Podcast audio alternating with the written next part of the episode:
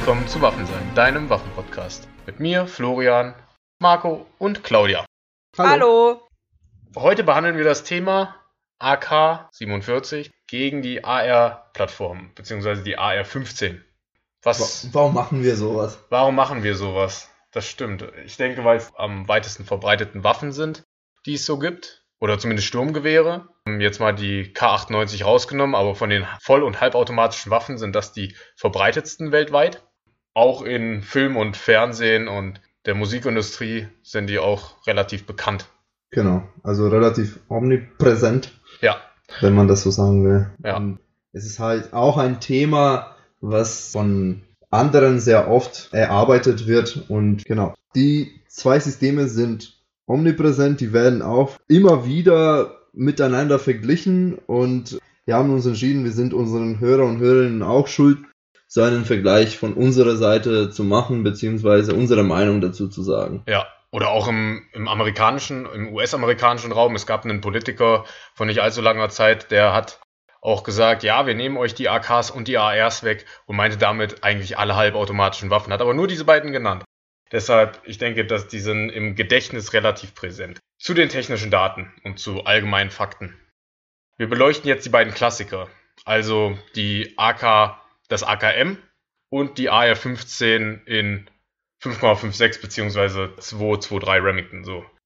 Das Kaliber genau ist 7,62 x 39 der AK-47 und 5,56 x 45 mm bzw. 223 Remington der AR-15.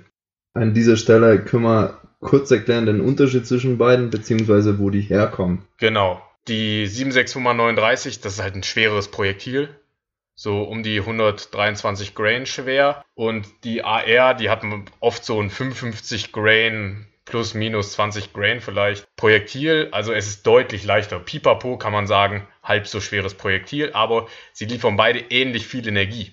Die 762 natürlich durch die Größe und die äh, 223 durch die Rasanz oder halt die Geschwindigkeit, mit der das Projektil aus der Waffe rausgeschossen wird. Genau.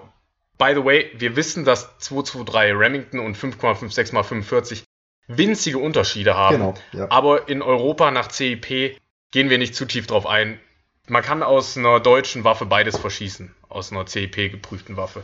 Und die 762x39, wenn wir im Laufe 762 sagen, wir wissen, dass es mehrere 762s gibt, aber wir sagen 762 in und meinen Folge, in dieser Folge die 762 genau. mal 39. Weiter im Text. Das Gewicht. Mhm. Wir vergleichen die Durchschnittswaffen, keine High-End-Tuning-Waffen. Da ist die AK trotzdem schwerer als die AR. Vor allen Dingen, wenn man die klassische AR-15 nimmt mit diesem direkten Gasdrucklader. Genau. Also es kann durchaus sein, dass man das im ersten Moment das nicht merkt. Dadurch, dass die AK allgemein schwerer ist, aber die, das Gewicht von der AK ist, finde ich persönlich besser verteilt. Sprich, verteilt mehr auf die ganze Waffe. Im Vergleich mit der AR, die natürlich aus deutlich leichteren Materialien zum Teil auch gebaut wird und aber dementsprechend das ganze Gewicht äh, relativ vorne ist. Also ist die, die AR ist eher kopflastig, wenn man das so will. Gut, das stimmt in Teilen, aber natürlich je nach Rohrlänge und auch ob es Direct Impingement klar. oder Short Stroke Aber da ist. kommen wir noch dazu. Dazu kommen wir später. Herkunfts, klassische Herkunftsländer. Wir meinen jetzt nicht die ganzen, überall wo es produziert wird. Die klassischen Erfinderstaaten sind die UdSSR, also die Sowjetunion und die USA. Also Sowjetunion natürlich AK-47 oder AKM. Wir wissen, dass es Unterschiede gibt, aber die AK-Plattform wurde in der UdSSR erfunden und die AR-15 wurde eben in den Vereinigten Staaten erfunden. Und sie sind beide Gasdrucklader, also nicht wie das G3 zum Beispiel, was ein rollenverzögerter Rückstoßlader, Rückstoßlader ist, sondern mhm. es, die haben beide ein Loch im Rohr, um Gase abzuzwacken. Mhm. Jetzt ist der Unterschied, bei dem indirekten Gasdrucklader wird eine Antriebsstange angetrieben und bei dem direkten Gasdrucklader werden die heißen Gase in den Verschluss geleitet. Ist ein bisschen leichter, aber auch ein bisschen anfälliger, wenn es ins Wasser geht. Also so Navy Seals oder so. Also diese. Vielleicht sollen wir, bevor du in Detail gehst auf Systeme an sich, also auf die technischen Details, welche von die zwei Waffen, die wir jetzt vergleichen, welche hat welche Verschluss? Vielleicht erklären wir das erstmal. Ja, bei also der. Also beide sind Gasdrucklader. Ja. Nur die AR hat in der Regel ein Direct Impingement oder ein äh, Short Stroke. ein Short Stroke, genau. Und die AK hat in der Regel, was heißt in der Regel, also meistens oder immer, Immer, immer, ja. eigentlich, ein Long Stroke. Ne? Genau, also Genau. um es auf Deutsch zu sagen, bei der AK ist die Antriebsstange mit dem Verschluss verbunden. Genau, das ist ein Stück, der Genau. sich die ganze Zeit mitbewegt, sozusagen. Genau. Bei der AK. Und bei der AR ist der Unterschied, dass es klassischen AR, bei dem Genau. Direct Impingement, also bei dem direkten Gasdrucklader, ist es wie so ein Metallstrohhalm, der Gase von der Gasabnahme, also vom Rohr, vom Lauf in den Verschluss leitet. genau. Hat einen Vorteil, es ist sehr leicht. Mhm. Es ist sehr präzise, weil nicht irgendwelche Antriebsstangen neben dem Rohr mitwackeln, weniger bewegliche Teile. Genau. Ja, leicht und präzise. Aber auch anfälliger. anfälliger, je nach Setting. Also für den Jäger und für den Sportschützen spielt das im 21. Jahrhundert keine Rolle mehr. Aber wenn ihr ein Wehrpflichtiger im Vietnamkrieg seid und kommt gerade auf so einen Sumpf hochgetaucht und euer Gastube, also euer Gasröhrchen ist voller Wasser, Special Forces Wehrpflichtiger im die, Vietnam. die, die typischen, äh, ja, So rein hypothetisch, ne? rein hypothetisch, dann kannst du dir um die Ohren fliegen. Es gibt dazu ein ganz berühmtes Video von Heckler und Koch auf YouTube. Da gibt es einen, der hat das nachgestellt. Direkt aus dem Wasser kommen und abkrümmen, Mhm. also schießen. Ähm, da funktioniert der, das Direct Impingement, ja, das Direct Impingement nicht, ist es explodiert.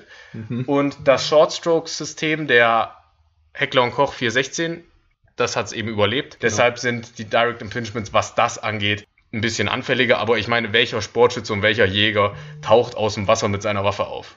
Und schießt Aber, dann direkt. Ja, aber, wen das Video interessiert, wir haben das mit den Show Notes rausgefunden, machen wir den Link da rein. ja, wir machen einen Link Show von Notes. diesem. Frogman, der da äh, die AR in die Luft jagt, machen wir rein. Sehr gut.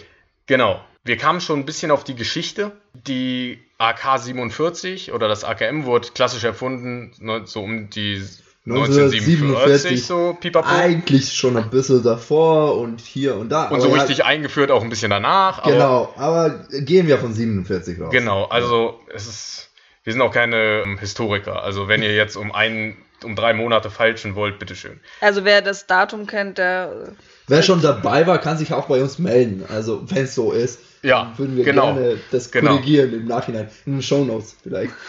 aber Gut, also die AR-15 wurde so im Vietnamkrieg erstmals eingesetzt. das also war die 60er Jahre. 60er, 70er. Genau. Also könnte man behaupten, jetzt sage ich jetzt mal rein, rein grob gesehen, dass halt die AR oder AR-15 oder die M16 damals neuer ist als System im Vergleich mit der AK. Ja, Beide sind aber heutzutage in dieser Form oder halt so ein bisschen abgeändert, aber schon in der Originalform mehr oder weniger immer noch in Nutzung. Benutzung. Ja, keine Frage. Und wo die AK auch ähm, der Vorreiter war, in gewisser Weise, war die Patrone, nämlich die Vorgängerpatrone, die 762x54 war das, meine ich, der Russen. Also was in der in dieser typischen Mosin Nagant geschossen wurde. ja. Die war halt deutlich größer, das Äquivalent zu 8x57 IS der Deutschen Genau. oder der 3006 der Amerikaner. Sind ja Also- beide halt diese erste, zweite Weltkrieg-Patronen von der Zeit. Genau.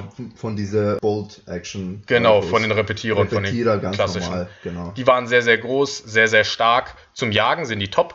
Aber fürs Gefecht hat sich herausgestellt, okay, wir wollen kleinere Munition, damit der Soldat mehr tragen kann, weniger Rückstoß, schneller schießen, Genau. mehr Leute verwunden oder sogar töten. Genau, Logisch, man muss logischer auch nicht, Gedankengang. Man, man muss auch nicht mit dieser Waffen unbedingt auf über 500 Meter schießen oder so. Nee, das erwartet nicht keinem von, von einem normalen Soldaten. genau, In dem Fall. Schütze Ja. Arsch muss das nicht. Da waren die, die Russen oder die Sowjets ein bisschen voraus, aber gut, die Idee der Mittelpatrone hatte eigentlich schon das Sturmgewehr 44, aber wenn wir jetzt das AK und das Genau. AR-System vergleichen, aus, genau. genau, dann sagen wir, die AK war als erstes dran mit den kleineren Patronen. Genau. Und, Und- zwar, das ist, das ist nicht unbedingt eine kleine Patrone, weil also die, Eine die kurze Patrone, die Patrone von der, von der AR ist noch kleiner in dem Sinne, Ja. sondern das war so eine Mittelstreckpatrone oder wie Die heißt Mittelpatrone. Mi- Mittelpatrone, genau. Ja, also die genau. 762x39, das was jetzt 0815 Patrone wäre für, für eine AK, ist eine Mittelpatrone in dem Ja. Sinne, weil das Projektil an sich ist dasselbe geblieben. Nur Ja. die Hülse wurde gekürzt Ja. und damit die Treibladung, damit halt die Strecke und und und. Ne? Genau. Und man hört oft in Dokus über den Vietnamkrieg, die M16 war unzuverlässig. Genau.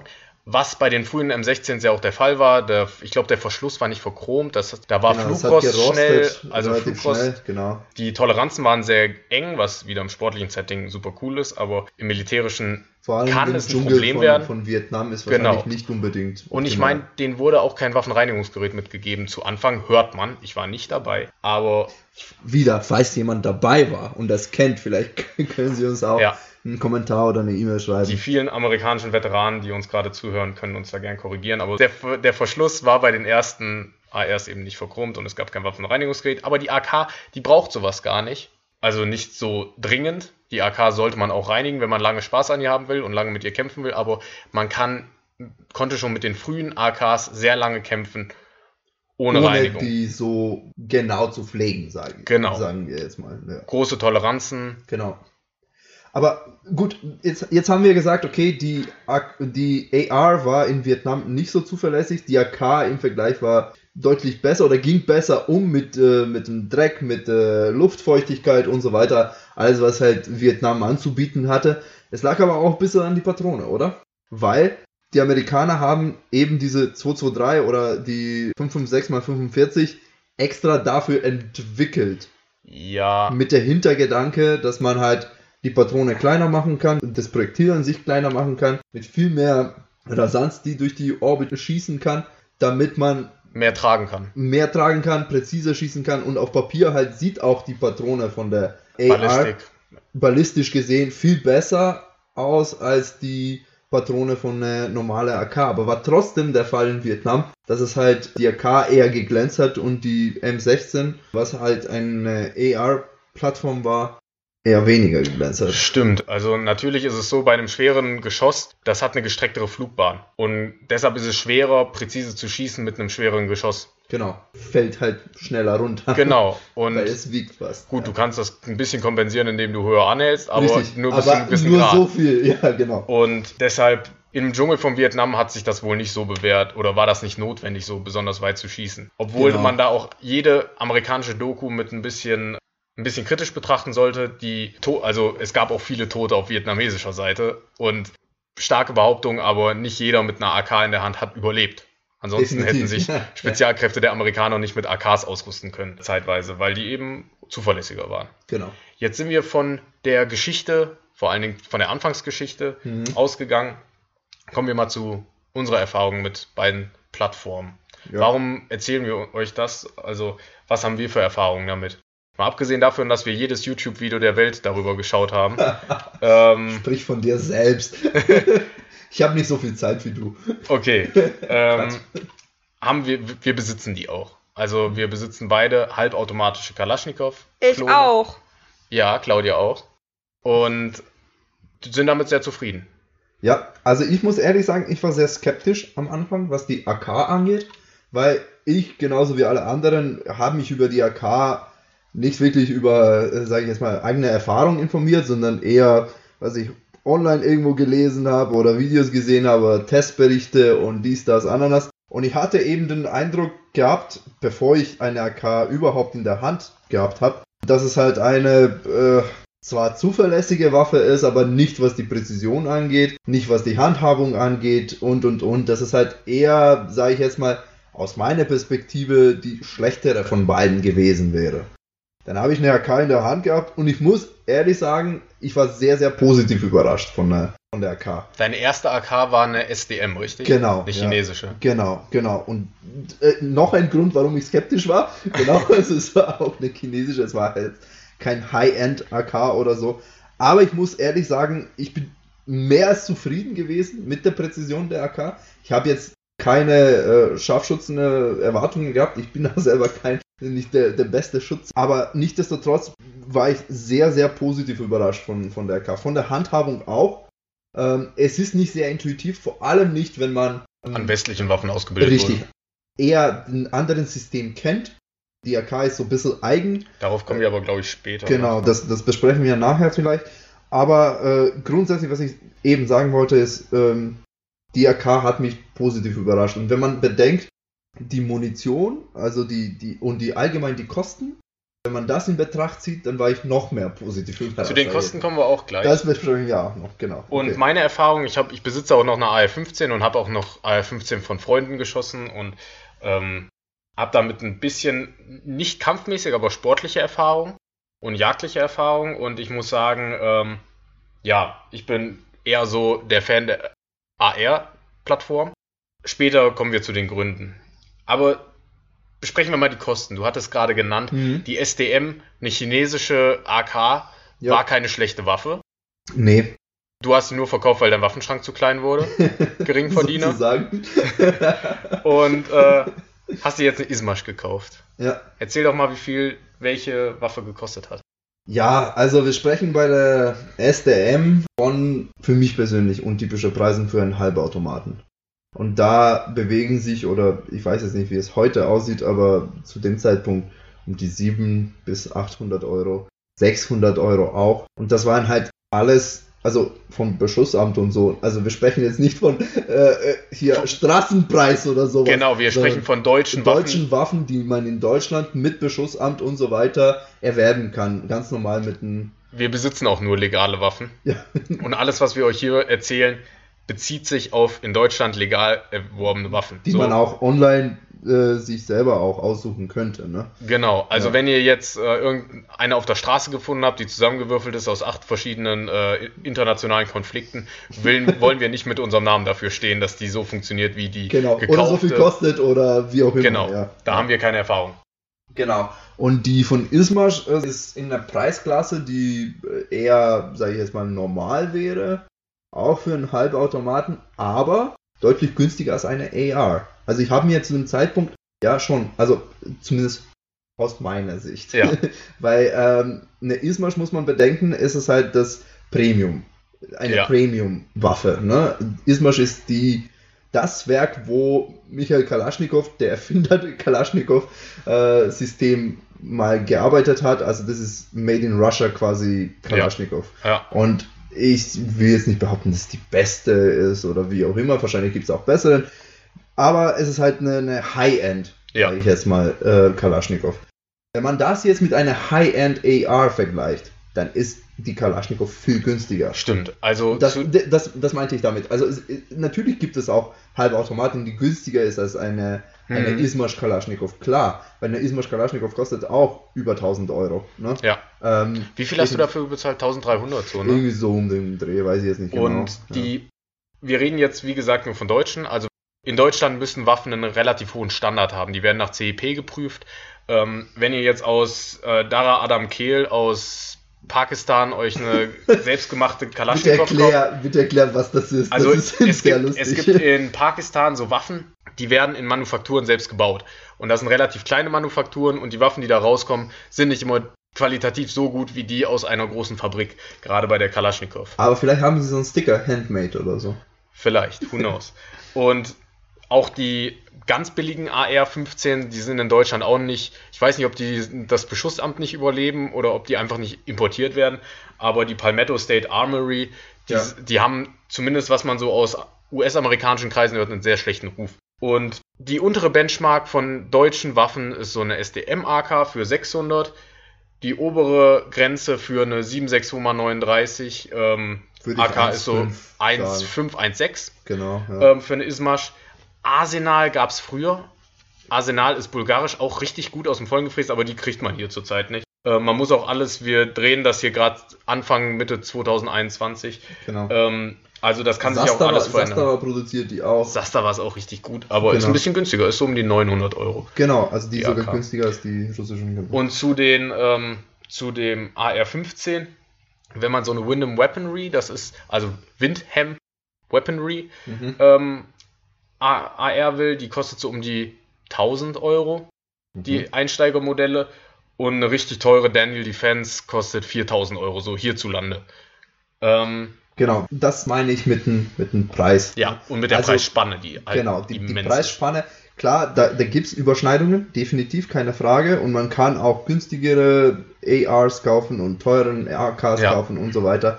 Fakt ist aber, und ich glaube, nicht nur in Deutschland, sondern allgemein ist eine AK-System, wenn man durchschnittlich auf der Welt schaut, deutlich günstiger Ja, als eine AR. ja. Auch was man so über die Medien mitbekommt äh, aus Krisengebieten, da wird das genauso, da sieht das Genau. genauso aus. Zur Produktion, die AK wird auch meistens in großen Fabriken hergestellt. Genau. Nicht immer, aber die, die typischen, die chinesischen, die russischen, die kommen aus großen Fabriken. Mhm. Ich meine, so die sozialistische Wirtschaft hat auch oft so funktioniert, dass man eben eine komplette Stadt gebaut Genau, hat. das hat, das hat was mit der Geschichte zu tun. Genau, man klar. konnte gut Ja, skalieren und deshalb riesige Fabrik und äh, dann konnte man auch erst günstig produzieren. Genau. Ähm, und Und wenn man das Design sich anschaut, ist es auch darauf ausgerichtet. Ne? Wenn man eine AR vom Design her mit einer AK vergleicht, die AK ist eher dafür gemacht, dass es halt günstig zu produzieren ist, ja, gleichzeitig funktional bleibt und und und. Und eine AR ist von der Hintergedanke auch auf Sachen wie Ergonomie und Zubehör und dies, das ja, vor allen Dingen, ausgerichtet. vor allen Dingen heutige. Also genau, genau. da Also das, ähm, das ändert sich heutzutage. Teile austauschbar gibt es bei beiden, viele Hersteller, wo Ja. man die Teile sich besorgen kann. Also man kann eine, einen Handle Lower und einen Windham Upper Mhm. Receiver bei der AR ganz gut. Ähm, Das kombinieren. funktioniert, aber nicht immer bei der AR. Ja, das? das? stimmt. Also nicht immer gut. Genau, ja. Man Nicht immer gut und zuverlässig. Genau, ja, ja, Ja. Und das ist bei der AK aber anders. Jein, schon, Du schon kannst- anders, Du aber kannst eher eine Frankenstein AK bauen mit, Ja. keine Ahnung, wie es gesagt hast, jetzt Receiver aus Bulgarien, russischer äh, hier Verschluss, Handschutz, ja. Verschluss und dies, das. Und das stimmt. Ganze kombinieren mit deinem Magazin aus Rumänien oder aus Pakistan, aus dieser berühmten Straße und dann klappt es in der Gut, Regel. wenn man, wenn man auch ein bisschen handwerkliches Geschick hat. Ja. Bei der AK sind oft die Toleranzen unterschiedlich. Also genau. Okay. man kennt das aus China, man kauft sich ein Zubehörteil und da ist mal so ein halber Millimeter oder so ein Millimeter Genau. anders. und, wenn man, nicht. wenn Ja. man stumpf genug ist, dann einfach mal einen Hammer zu nehmen oder eine Pfeile zu nehmen und was abzutragen, dann, dann gebe ich dir hundertprozentig Genau. recht. Ansonsten würde ich schon zumindest aus, von der Marke das nehmen, um einen Frankenstein. Aber klar, Ja. es geht mit beiden Ja. Systemen. Und Zubehör, da gibt es auch für allem- beides sehr viel. Entschuldigung, äh, um das, das abzuschließen mit den austauschbaren Teilen. Wir haben am Anfang erwähnt, dass vom System her die AK ist an sich ein Longstroke-Verschluss. Langhub-Gasdrucklader. Longstroke, Das- Ga- äh, ja. Danke, ja, das meinte ich. Und bei der AR gibt es eben die, die zwei Varianten. Einmal mit Direct Impingement, einmal mit Short Stroke. Ja. Dementsprechend hast du ungefähr wieder das Problem, dass das nicht bei ja, jeder dass nicht bei jeder alles Teil- passt. Ja. Genau. Und ich besitze zum Beispiel als AR eine Hänel, eine 2 CR223 und die hat auch diesen, dieses Pistensystem. Das ist nicht das verbreitetste, aber ich fand's gut und deshalb habe ich das. Und zum Zubehör. Da gibt's für die Kalaschnikow viel, aber für die AR noch deutlich mehr. Also das ist wie Definitiv. Lego. Mit Picatinny. Ich will nicht zu tief ins Detail gehen, aber allein schon die, die absolute Standard AR 15 ist schon modular ohne Ende und die absolute Standard AK ist es nicht. Genau, also da sind wir wieder an so einem Punkt ähnlich wie bei dem Punkt Preis, nur dass hier die Seiten umgekehrt sind. Bei der AR haben wir deutlich, deutlich mehr Möglichkeiten, Sachen anzupassen, wie Ja. es einem besser, was auch immer, Gefällt. Gefällt, genau. Und bei der AK gibt es natürlich auch die Möglichkeit, Teile auszutauschen und zu wechseln und vor allem, wenn man äh, geschickter ist, handwerklich und so weiter, die komplett anzupassen. Aber es ist halt nicht so wie, wie bei einer AR. Und da Ja. gibt's wieder Überschneidungen. Aber grundsätzlich die Durchschnitt-AK kannst du deutlich weniger anpassen als ein Durchschnitt Und, AR. und nur mit mehr Aufwand. So. Genau, genau. Also- Weil nicht dafür ausgerichtet ist, Ja. das System an sich. Eine stinknormale AR hat schon Genau. oben drüber, oben drauf Picatinny Genau, ja. und da, da kann jeder alles dran basteln. Ja. Und Picatinny an Seiten mit M-Log und Keymode wollen wir nicht zu sehr ins Detail gehen, aber es ist der Standard, dass man eine AR sehr leicht ähm, verzieren kann, Modifizieren kann. modifizieren kann. Genau. Ja, ja. Kommen wir zur Bedienerfreundlichkeit, was ein bisschen damit einhergeht mit diesem, wie leicht ist es, Dinge anzubauen. Bedienerfreundlichkeit. Was sagst du? Ja, also das AK-System an sich ist nicht das erste, an was ich ausgebildet war oder Kontakt hatte. Ich habe schon von meiner ersten Erfahrung mit der AK erzählt. Und grundsätzlich war es für mich nicht direkt intuitiv. Für mich persönlich jetzt. Ich glaube, Wehrpflichtige aus Russland oder China oder wo auch immer werden andere Meinung sein. Die würden es halt Ja. anders sehen. That being said, persönlich für mich ist die AK ein bisschen angenehmer zu nutzen. Wenn man über diese Einzigartigkeit, wenn man über die Einzigartigkeit der AK drüber geht. Und mit Einzigartigkeit meine ich, den Verschluss kann man nur von einer Seite bedienen. Dasselbe gilt für die Sicherung und und und. Ja. Wenn man das einmal beherrscht, finde ich die AK ein bisschen angenehmer für jeden. Ja. Also es mag sein, dass wenn man an die AR viel mehr trainiert, dass es halt deutlich einfacher zu bedienen ist. Genau, also ich habe zum Beispiel mehr Zeit mit der AR verbracht als mit meiner AK. Mhm. Und ich muss sagen, natürlich ist der Nachteil, du musst bei der Standard-AK kannst du nur auf einer Seite fertig laden. Genau, repetieren Du hast- nur rechts.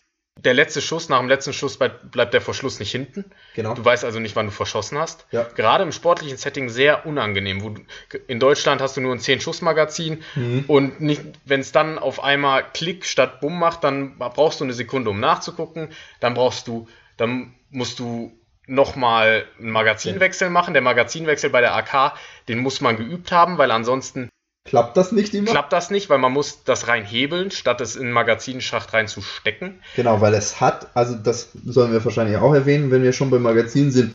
AK hat kein Magazinschacht in Nee, dem Sinne. Es hat nur so ein, so ein, so ein, ja, äh, so eine Nase vorne an die Magazine, normalerweise mit dem man den Magazin reinhebelt sozusagen. genau, es ist ein bisschen, man fühlt sich dabei, als wenn man so eine Flasche, so ja, wenn man so ein Bier so eine öffnet. Bewegung wie, wie Bier öffnen oder Ja, so. genau. Also Nur man halt muss in eine andere Richtung, aber Genau. ja, so ein bisschen Also man Richtung. muss reinhebeln statt Genau. reinschieben. Genau. Ähm, Und das funktioniert. Also jetzt nicht, dass man denkt, das ist ja voll kompliziert oder sowas. Ne? nee, man muss, man muss es aber im richtigen Winkel machen und man muss es wissen. genau. Weil der typische, der an einem westlichen Gewehr ausgebildet ist, an Der einer versucht, AR oder an einem reinzuschieben, G36, der versucht reinzuschieben Das geht nicht, ja. und das geht nicht. Und dann, dann hast du auch echt ein Problem, weil dann musst du es ein bisschen rausruckeln. Mhm. Ähm, das geht auch, davon geht die Waffe nicht kaputt vom rausruckeln, aber du musst es, du musst es Genau. eben tun.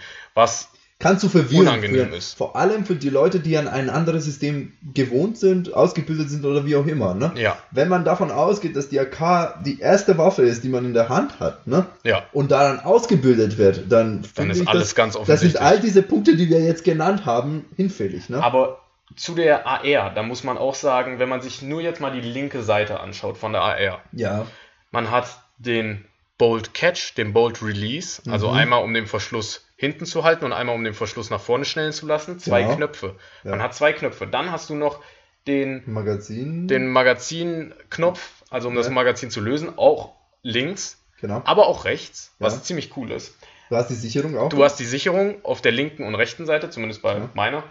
Und ähm, auf der rechten Seite hat man dann auch wieder den, diesen Forward Assist, so einen Knopf, um leise fertig zu laden oder fertig zu laden, wenn alles komplett verdreckt ist. mhm. Ähm, Wenn es hackt irgendwo, ne? Genau. Um Und dann quasi. bei der AK ist ziemlich offensichtlich, wenn man zum ersten Mal eine AK sieht, wo man fertig lädt. So, der Verschluss, Genau. da, ist ein, da ist ein Pinüppel dran und da zieht man. Genau. So, und bei der AR, da ist dieser Charging Handle, ist auch nicht so, also wenn man es weiß, klar, es aber sieht wie so eine, so eine Schmetterlinge, die man nach hinten. ja, wie ein. T quasi. Wie ein also T, es ist genau, ein bisschen das- eigenartig. Ja, Ähm, aber wenn man sich die Benutzerfreundlichkeit anschaut, das Problem bei der AR ist zum Beispiel, klar, der Magazinschacht ist relativ intuitiv für Wessis, Mhm. aber, also mit Wessis meine ich jetzt Menschen, die an Alle- westlichen Was Waffen alle ausgebildet an wurden. Waffen ausgebildet. Und ähm, das Problem ist nur, es passiert manchmal, gerade bei Plastikmagazinen, dass du denkst, das Magazin sitzt, ja. du gehst ins Ziel, krümmst ab und dann fällt dir das Magazin auf den. Fuß.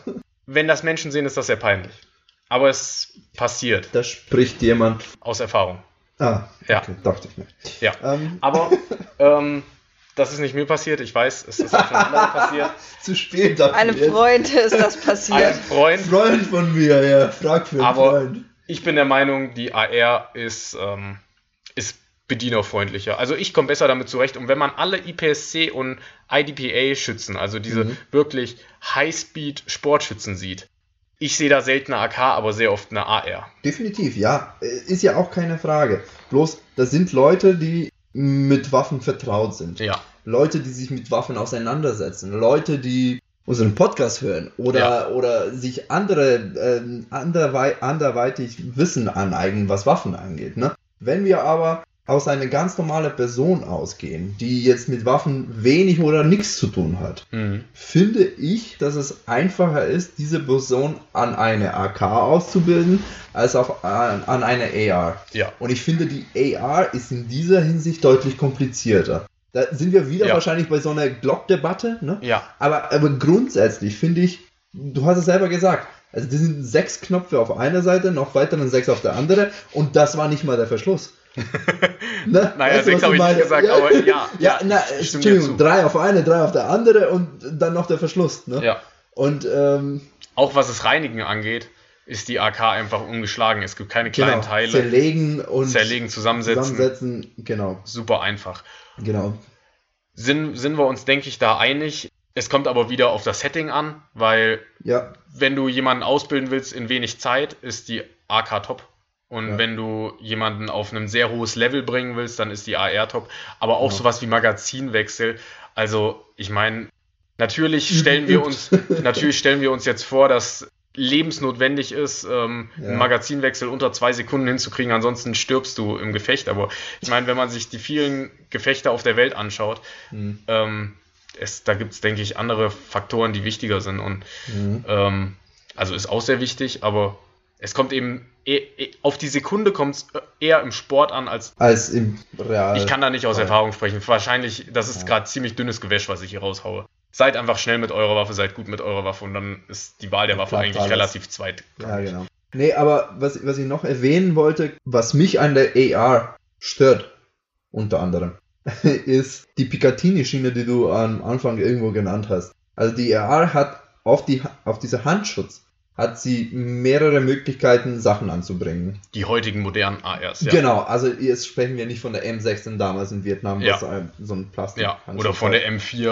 aus den Genau, 80ern. Ja. sondern, sondern wir sprechen von jetzt die Waffen, die man, sage ich jetzt mal, in Deutschland auch so erwerben kann. Die haben auch berechtigterweise eine Picatinny-Schiene und, und, und. Also wirklich Möglichkeiten, seitlich unter, oben drüber, über dem Rohr, äh, am Handschutz Sachen anzubringen. Das ist halt alles schön und gut und es ist eher vom Vorteil. Ja, ich finde es aber gleichzeitig, ich sehe es eher gleichzeitig als Nachteil, weil es halt die Ergonomie, was das Halten der Waffe angeht, auch negativ beeinflusst, wenn man das nicht ausgleichen kann mit Gadgets oder mit äh, einem anderen ähm, Hals, sage ich jetzt ja. mal, oder einen anderen Handschutz und und und. Ne? Was bei der AK nicht so oft der Fall ist. Genau. Klar, mittlerweile gibt es auch Handschutz für die AK mit Picatinny-Schienen. Sastava hat so einen. Genau, und äh, Ismasch auch.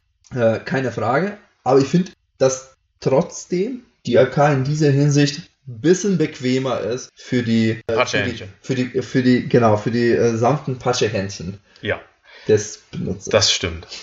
Das stimmt. Aber ich meine, an wie vielen Ecken man sich bei der AK schneiden kann, wenn man so ohne Handschuhe benutzt, ist auch.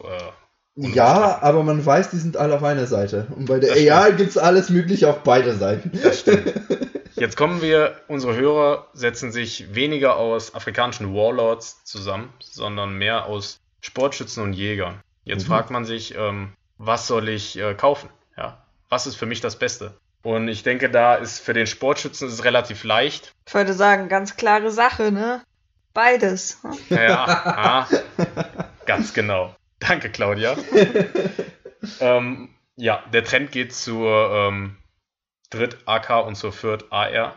Nee, ähm, Spaß beiseite. Der Sportschütze, ich denke, da ist am zweckmäßigsten für die meisten Disziplinen die AR. Wie wir schon gesagt haben, bei den dynamischen Disziplinen bist du zum einen schneller im Magazinwechsel, wenn du dich dran gewöhnt hast, wenn du geübt bist. Und sie ist ein bisschen präziser und sie hat ein bisschen weniger Rückstoß. Kannst somit schneller schießen. Die Abzüge sind oft besser, was das Reset, also den Rückstellweg Mhm. und das, den Ab, das Abzugsverhalten im Allgemeinen angeht. Also Sportschützen, AR überlegen. Mal abgesehen davon, dass du die 762x39 in den wenigsten Waffen in Deutschland sportlich nutzen darfst. Der Jäger, bei dem ist ein bisschen differenzierter, würde ich sagen. Mhm. Da würde ich differenzieren zwischen Ansitz und Nachsuche. Genau, und auf was für Wild auch. Genau. teilweise. Also wenn ich eine Nachsuche habe, vorausgesetzt, ich habe eine hochwildtaugliche Laborierung oder ihr seid im Ausland auf Jagd, aber bei einer Nachsuche auf Schwarzwild brauchst du ja 1000 Joule auf 100 Meter und 6,5 Millimeter Durchmesser. So und ungefähr. das würde ich dann auch zur Nachsuche benutzen. Außer bei Kurzwaffe ist, sind 200 Joule erlaubt, aber ich würde schon ein hochwildtaugliches Kaliber dann nehmen und dann sucht euch bitte eine Laborierung bei der 762 aus, wenn es die gibt, die kräftig genug ist. Also Nachsuche macht wie ihr wollt, aber beim Ansitz würde ich die AR bevorzugen, weil sie ist präziser, also die Präzision ist auch leichter realisierbar und es ist ganz egal, mit welcher AR ihr da hochgeht, wenn ich es jetzt verallgemeinern soll. Weil bei der AK, natürlich gibt es AKs von Ismash, die können auch Sub-MOA schießen, sagt man. Also unter einem Zoll Streukreis auf 100 Meter oder 100 Yard oder irgendwie so. Also die sind auch sehr präzise. Aber zum einen müsst ihr das realisieren können und zum anderen braucht ihr dann auch eine entsprechende AK. Und bei der AR, eine Windham Weaponry, die ist schon verdammt präzise. Also ich will jetzt nicht darauf verwetten, dass sie Sub-MOA ist, also unter einem Zoll mhm. Streukreis, aber sie ist schon sehr, sehr präzise und präzise genug für die Jagd. Deshalb wenn ich jetzt alle über einen Kamm scheren müsste, würde ich sagen, für einen Ansitz auf Reh, AR, für einen Ansitz auf Schwarzwild würde ich in kei keine der beiden Waffen in dem klassischen Kaliber nehmen. Und weil die gibt es auch in anderen Kalibern, dann reden wir aber wieder von einem ganz anderen genau, Thema. Das würde jetzt den Rahmen sprengen. Das wird den Rahmen sprengen.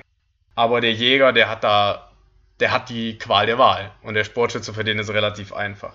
Genau, vielleicht, wenn wir das jetzt, wir haben es zwar mehrmals angesprochen, aber ich glaube nicht so wirklich erklärt, woran es eigentlich liegt, dass die AR grundsätzlich wieder, nicht immer, aber grundsätzlich präziser ist als die AK. Ja, also. Zum einen liegt es am Kaliber. Zum also, einen, ja, am leichteren wir, Projektil und. Genau, das genau. haben wir zum Teil erklärt. Also 762, schweres Projektil, äh, 39 ist die Hülsenlänge, das ja. heißt weniger Treibladung und dementsprechend viel mehr Höhenverlust, also ballistisch gesehen auf größere Entfernungen. Na, das mit der weniger Treibladung lassen wir mal so im Raum stehen, weil sie halt auch dicker ja, ist. Aber, okay, dicker ist, ja, ähm, ja aber auf für, lange für Distanz. Von, für die Größe von Projektil ist halt weniger. Genau, also für das so Gewicht. Vergleichst. Gewicht, genau, äh, das Gewicht Gewichtsverhältnis genau. zwischen Treibladung und Projektil. Genau, ja. ja.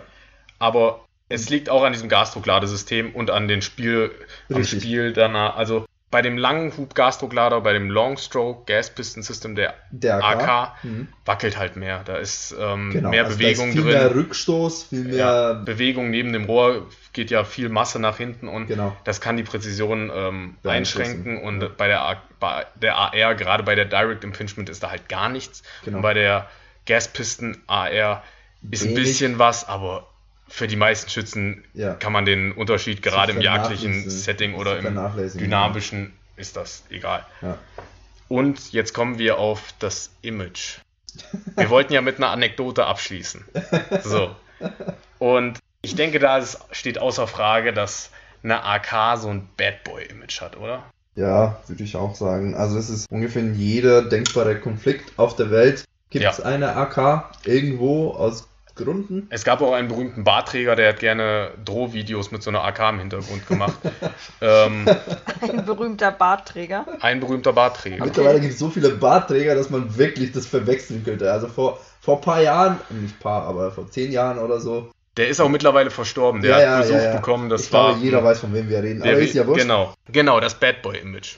Ja. Und Mir, die AR weniger, ne? Ja, die weniger. Obwohl eigentlich viel mehr. Zumindest ARs, in Deutschland. Genau, in, in der USA ist das meistbenutzte Waffe beim. Bei Mass-Shootings, Mass also bei diesen ja. furchtbaren äh, Amokläufen, da ist die AR verschrien als der genau. Killer. Ja, wir wollten eine lustige Anekdote. Genau, aber jetzt kommen wir zu der lustigen Anekdote, ne? Das Bad Boy-Image in Deutschland. Ich hab meinem Kumpel geholfen bei seinem Sporttest für die Polizei. Dann wurde ich auf so einen Polizeiball eingeladen und auf einmal kommt so ein äh, angehender Kommissar oder mittlerweile ist er sogar Kommissar auf mich zu und sagt, oh, dich wollte ich mal kennenlernen. Du bist doch der, von dem der hm, hm, erzählt hat.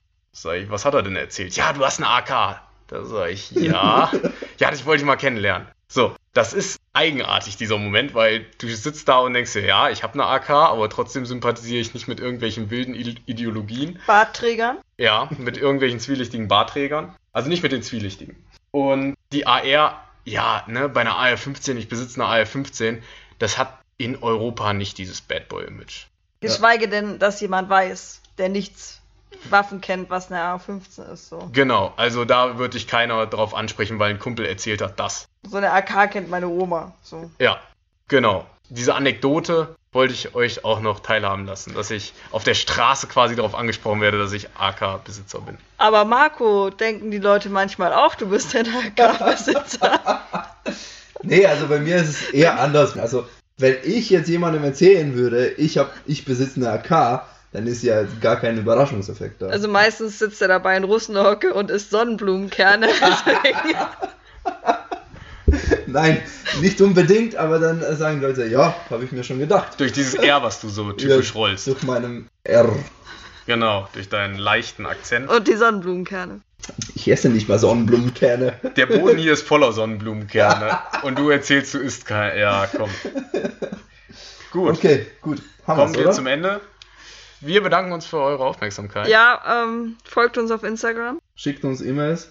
Ja, Keine- waffensein.gmx.de. und Instagram waffensein.podcast. Ja, Das ist Gib- cool. Gebt uns 5 Sterne und Likes und Kudos und weiß ich nicht. was Da merkt man Kudos? schon wieder, dass du über 30 bist. Ja. Egal. Okay, vielen Dank. Bis dann. Ciao. Bis dann, ciao.